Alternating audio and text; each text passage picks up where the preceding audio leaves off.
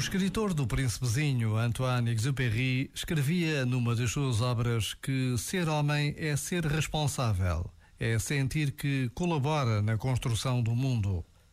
Para colaborar na construção do mundo, não se pode estar nele de uma forma apática ou aliada, ou ainda alienada.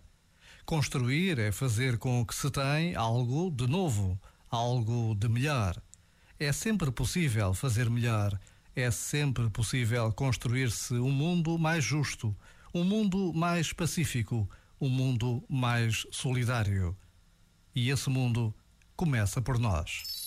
Este momento está disponível em podcast no site e na app.